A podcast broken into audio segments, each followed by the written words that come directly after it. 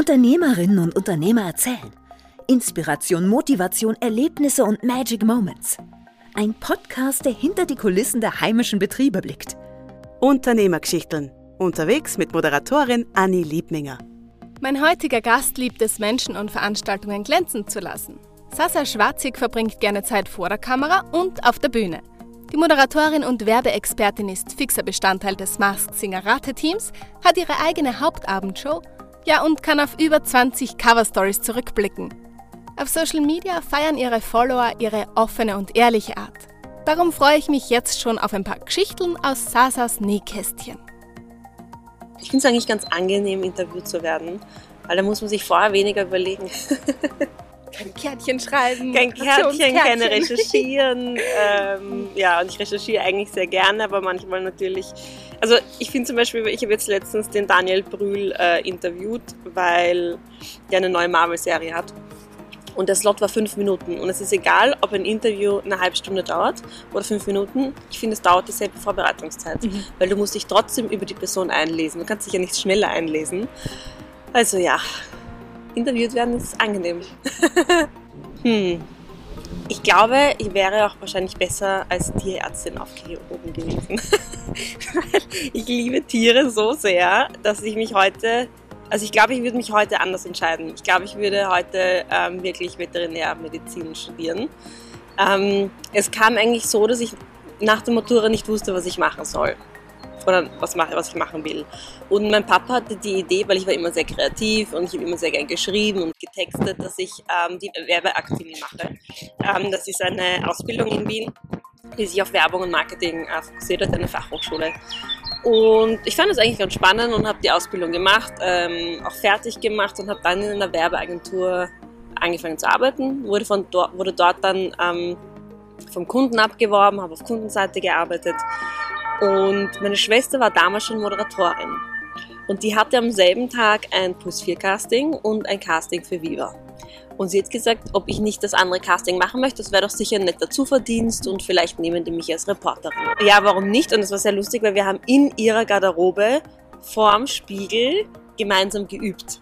Also sie, hat mir, sie war ja schon Moderatorin, sie war damals schon bei RTL 2 und hat mir halt gezeigt, wie man so vor der Kamera spricht. Das hat, glaube ich, zwei Stunden gedauert.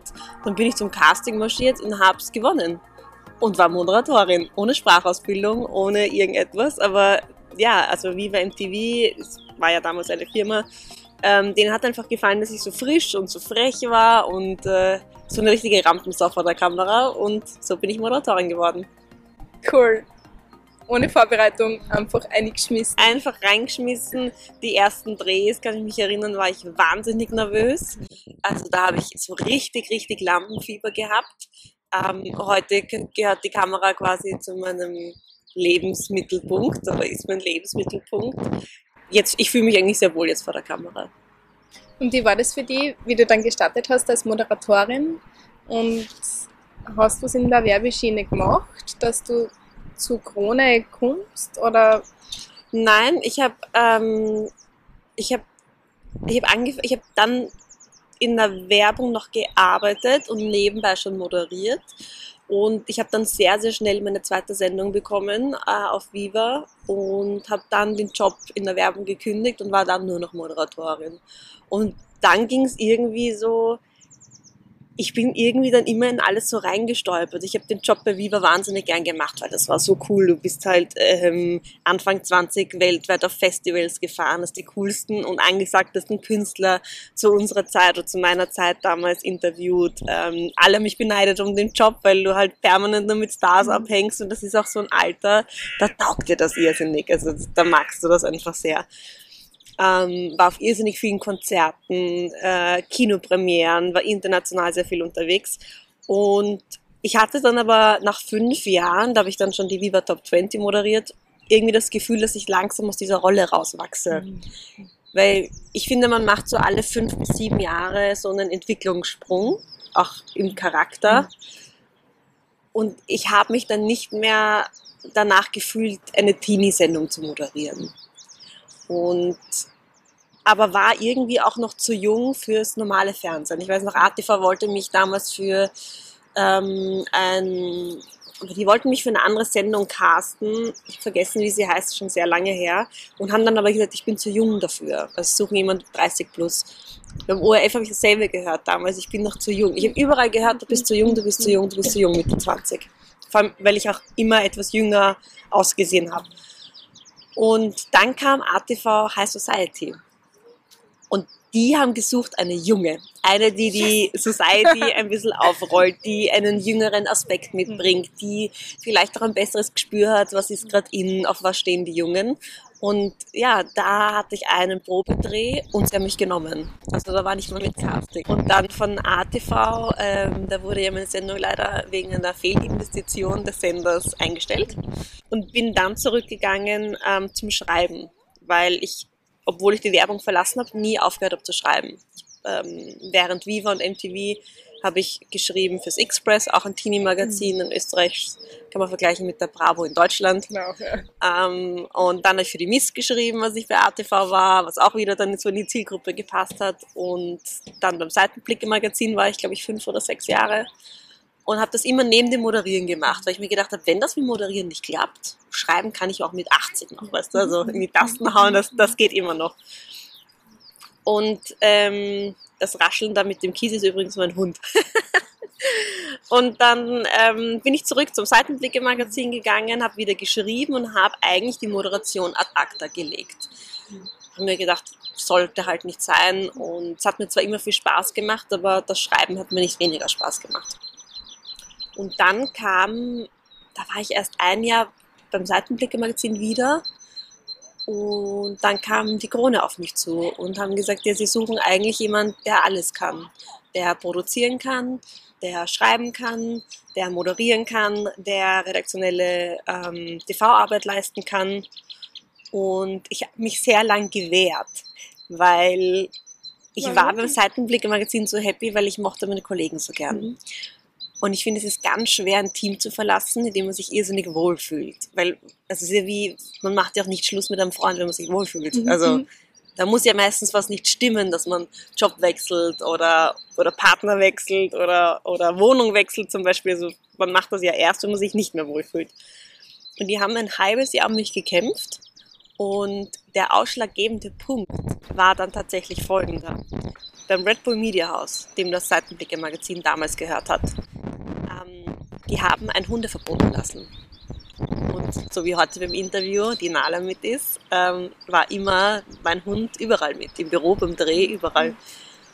Und dann habe ich bei der Krone angerufen und gesagt, äh, er hat jetzt ja doch das Angebot, das ich seit sechs Monaten versucht zu bekommen. Vielleicht können wir schon reden, aber die erste Frage ist, sind Hunde bei euch erlaubt? Und die Antwort war, ja, wir lieben Hunde, wir haben ganz viele Redaktionshunde und nicht so wunderbar, wann treffen wir uns?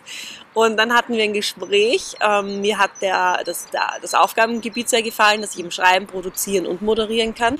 Und so schnell habe ich gar nicht schauen können, einen Vertrag unterschrieben und jetzt bin ich mein sechstes Jahr bei der Krone. Wahnsinn. Und glücklich. ich finde es so cool, wenn man dann wirklich genau das, was die ausmacht, nämlich schreiben und moderieren. Dass ja. man das verbinden kann und dann hast du wirklich den Job, der genau für die passt. Ja, und auch eben das Produzieren. Ich bin ja ähm, dort schon auch irgendwie mein eigener Chef. Also ich darf meine Beiträge selbst gestalten, ähm, ich kann mir aussuchen, was ich, was ich drehe oder was ich drehen gehe. Ich äh, kann Vetos einlegen, wenn ich mit einem Promi nicht kann, weil der mal unverschämt war, dann sage ich, mit dem mache ich einfach nicht mehr. Ähm, sie lassen mir kreative Freiheit, ich darf mir Beitragskonzepte ähm, oder Sendungskonzepte überlegen. Ähm, sie haben mir jetzt meine, meine erste Hauptabendshow gegeben.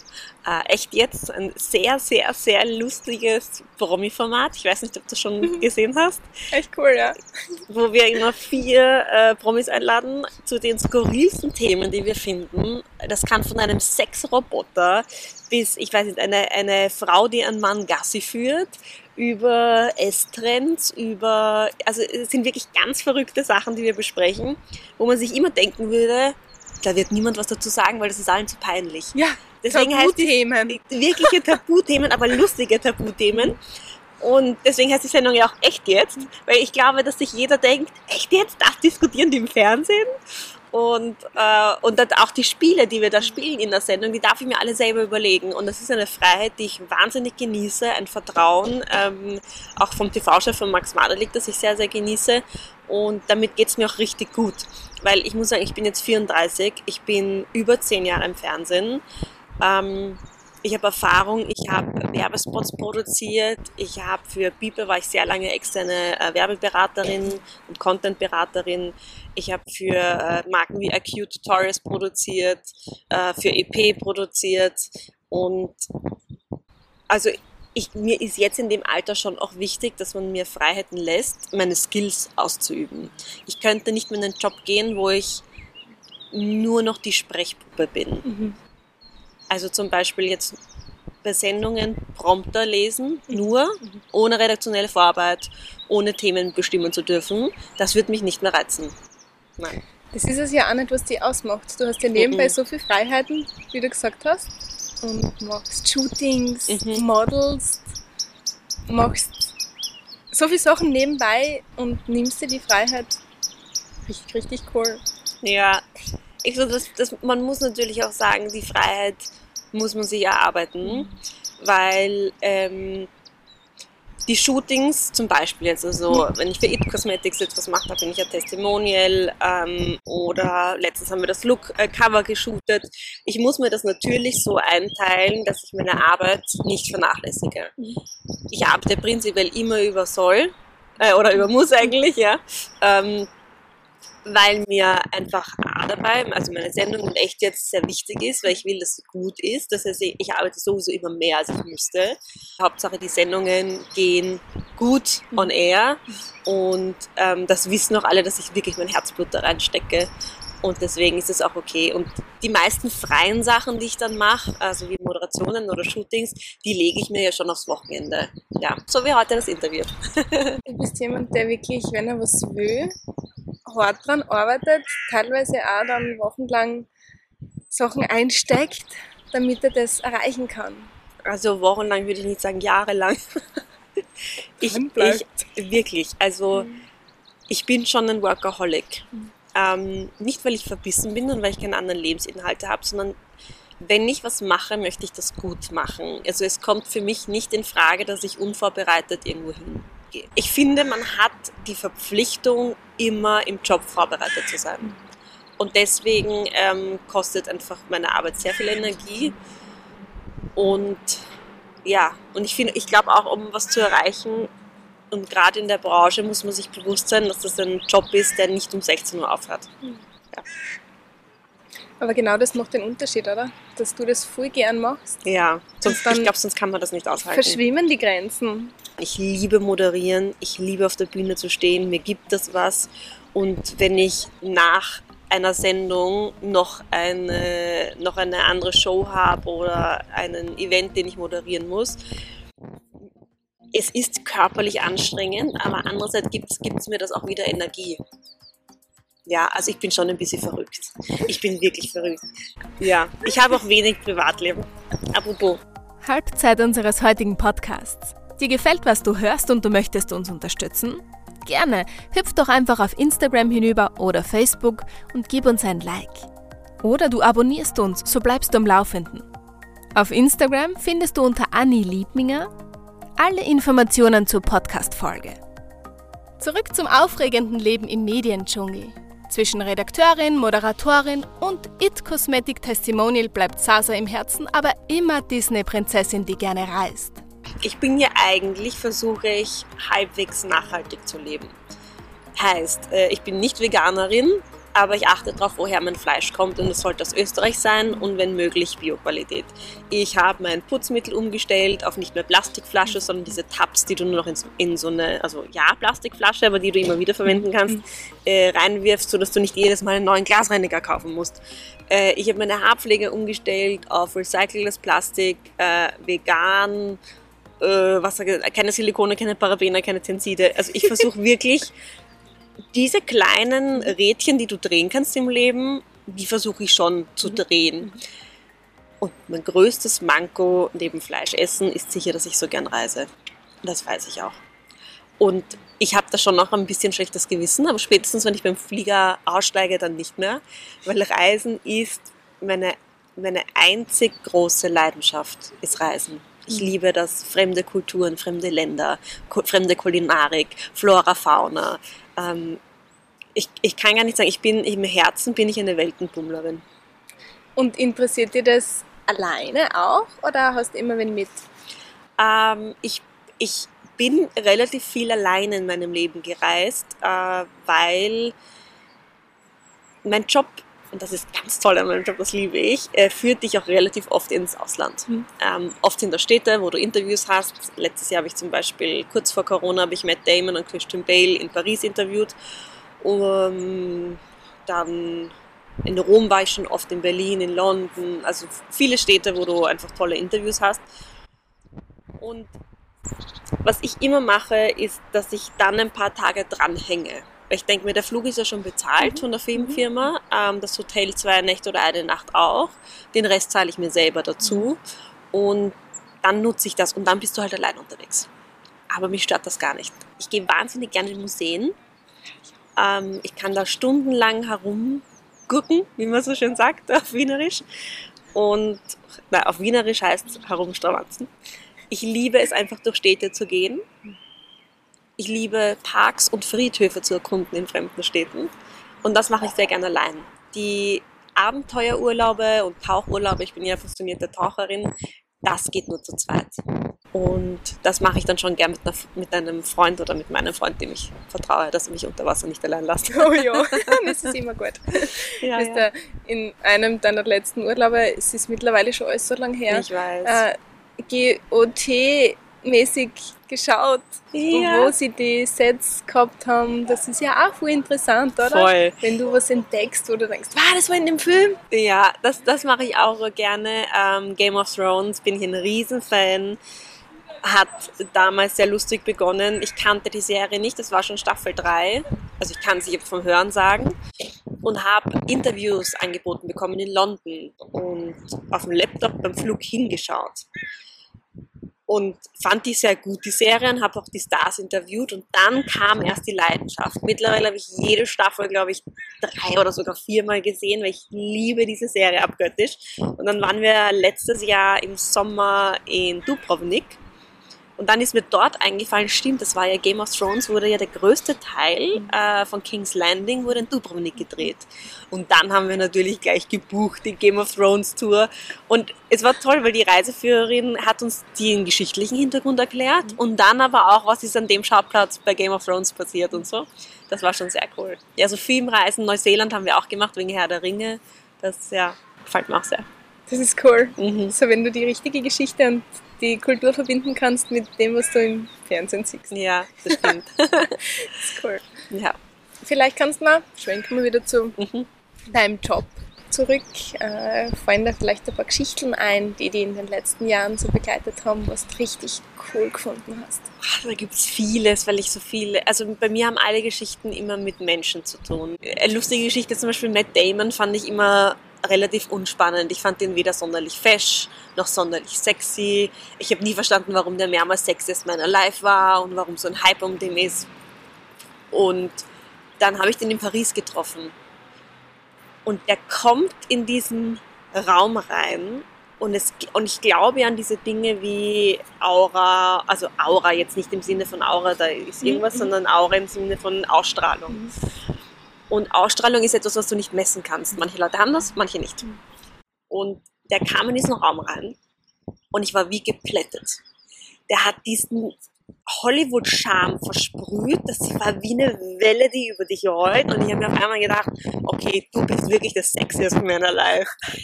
Der hat einfach in echt so eine arge Ausstrahlung. Und das ist schon verrückt. Das ist wirklich verrückt.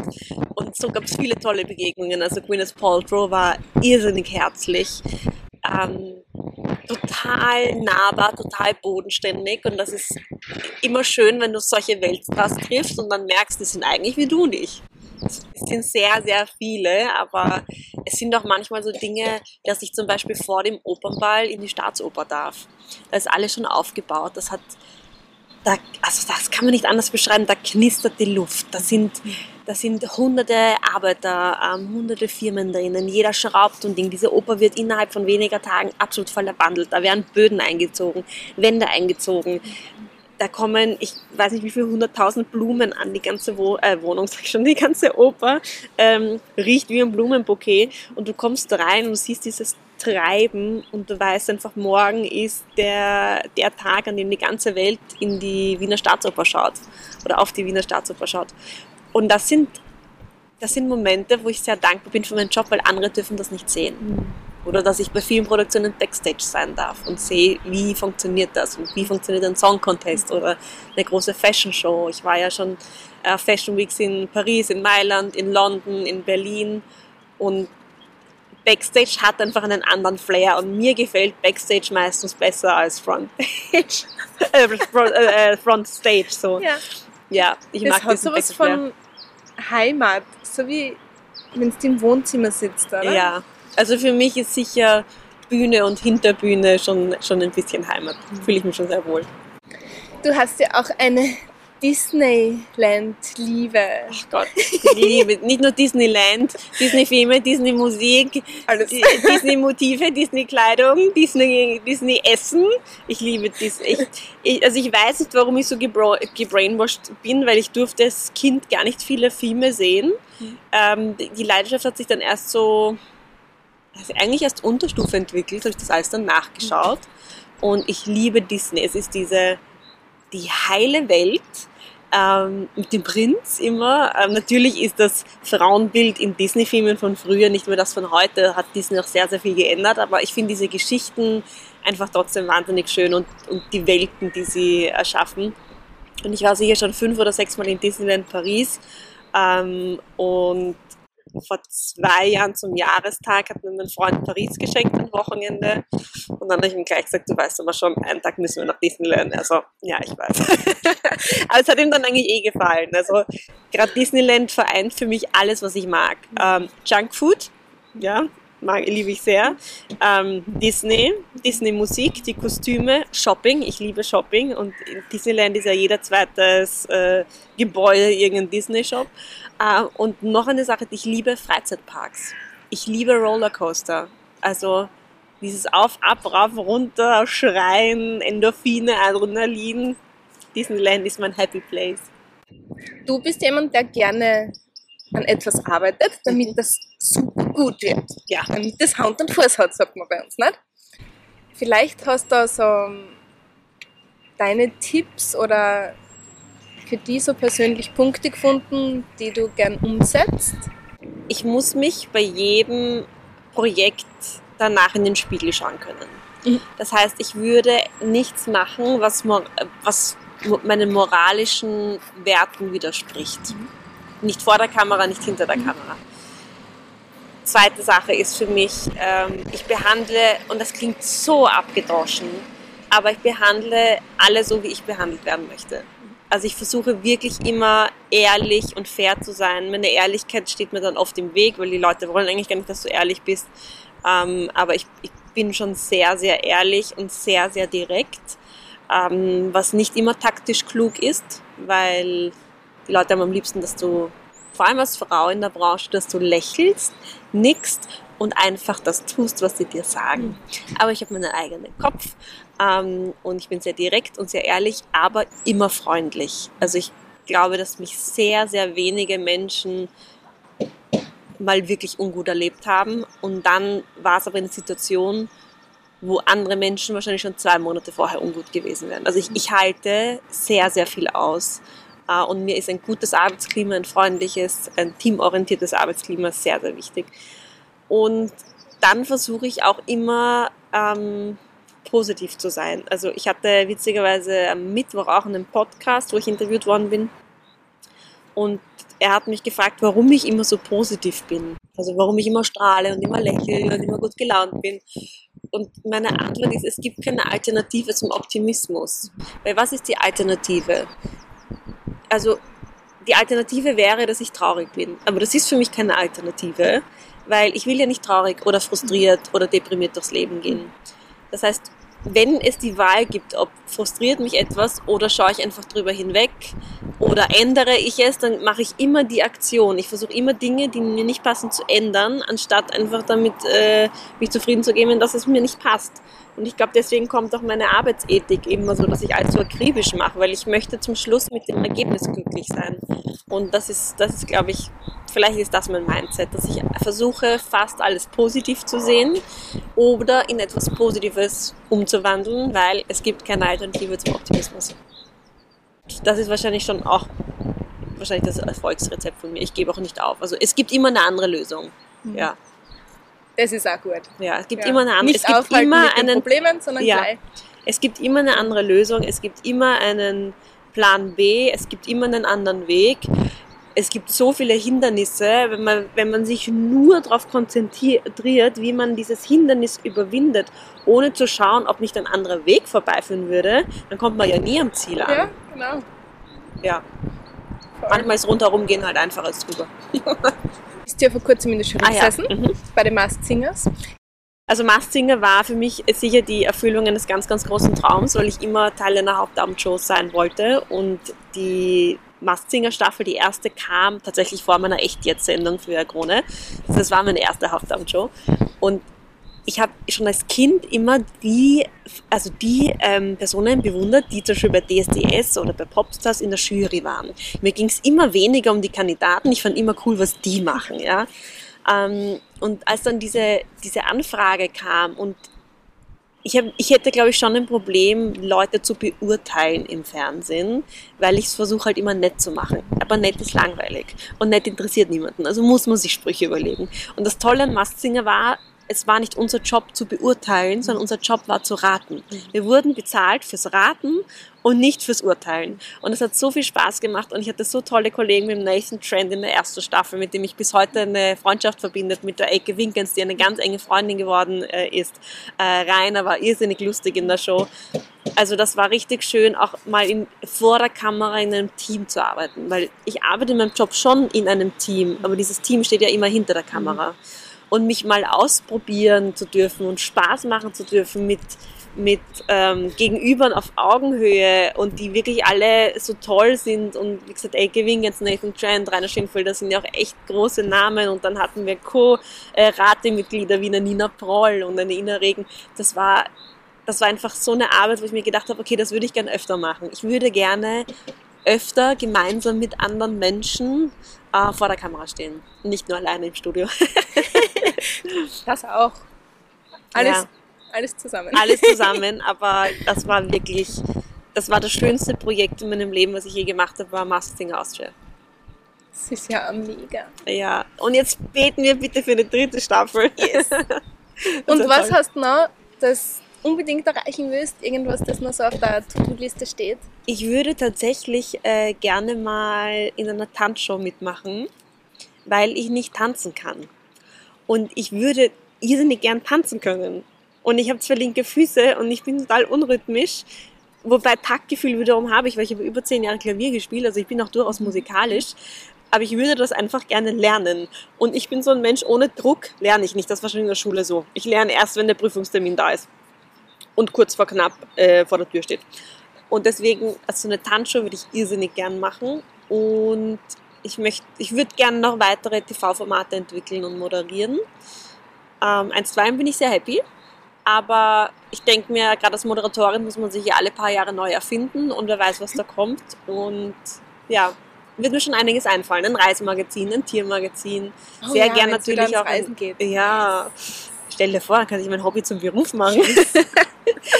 Äh, also, Die Modikolumne kannst du dann dort auch schreiben. die kann ich überall schneiden, äh, schreiben. Da, da, da kann ich ja die Trends aus der ganzen Welt präsentieren. Gerade jetzt äh, bekannt in Melbourne, das gibt es in Singapur, also da gibt es einiges.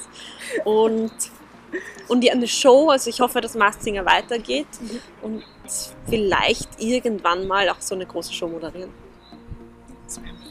Ja, ich bin so ein Showgirl. Ich bin wirklich, ich bin so wie das Zirkuspferd, das du aufzäumst, Spot geht an und es ist da. Und so ist das bei mir. Ich liebe, ich liebe das Ganze drumherum. Viele Kolleginnen finden das nervig, das Schminken, das Herrichten, das Vorbereiten, die Texte lernen. Ich liebe das. Für mich ist die Vorbereitung fast genauso schön wie, wie der Teil auf der Bühne. Und ja, das ist schon so, das würde ich gern machen. Aber bin Gott sei Dank auch so zufrieden mit dem, was ich habe, dass ich nicht unglücklich wäre, wenn es nicht passiert. Weißt du, wie ich meine? Ja. ja. ja. Also ich bin so happy, wie es jetzt ist, dass das, ja, aber ich meine, Träume sind gut zum Träumen, aber wie Ariel ja schon gesagt hat. Warum sollen die Träume Träume bleiben? Ja. yes. Aber das würde ich schon gern machen. Ähm, und wenn nicht, ist es okay, weil ich gerade glücklich bin mit den Sendungen, die ich habe. Danke, Sasa, für dieses echt nette Gespräch. Und danke dir fürs Zuhören. Alle Shownotes zu dieser Folge gibt es wie immer auf Instagram unter Annie Liebminger. Hinterlass uns dort auch gerne einen Kommentar zu dieser Folge. Wir freuen uns. Sasa findest du natürlich auch auf Insta. Ich leg dir ihre Stories ans Herz. Mehr Sasa gibt's nämlich nicht. Wir sehen uns nächste Woche wieder bei Unternehmergeschichten. Unterwegs mit Moderatorin Annie Liebminger.